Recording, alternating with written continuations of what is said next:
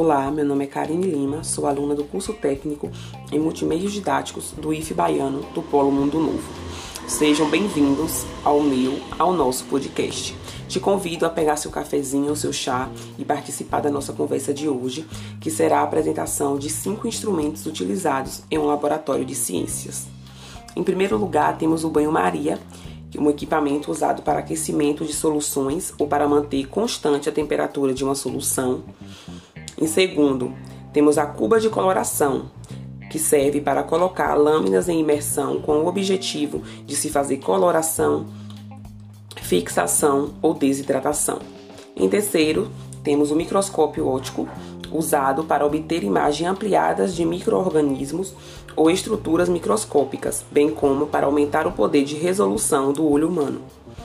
Em quarto, temos o tripé, aparelho portátil firmado sobre três pés, sobre o qual se assenta a tela de amianto.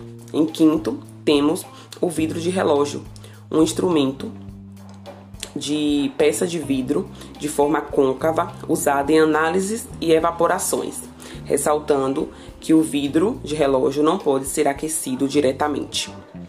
Diante dessa apresentação, nós percebemos que há inúmeros instrumentos e equipamentos que são utilizados em um laboratório de ciências e você pode pesquisar depois com mais calma. É importante ressaltar que o laboratório é um local em que se realiza muito trabalho e que necessita de concentração. Por isso, é de extrema relevância usar esses equipamentos de forma adequada e com segurança para evitar acidentes. Encerramos o nosso podcast de hoje e até a próxima.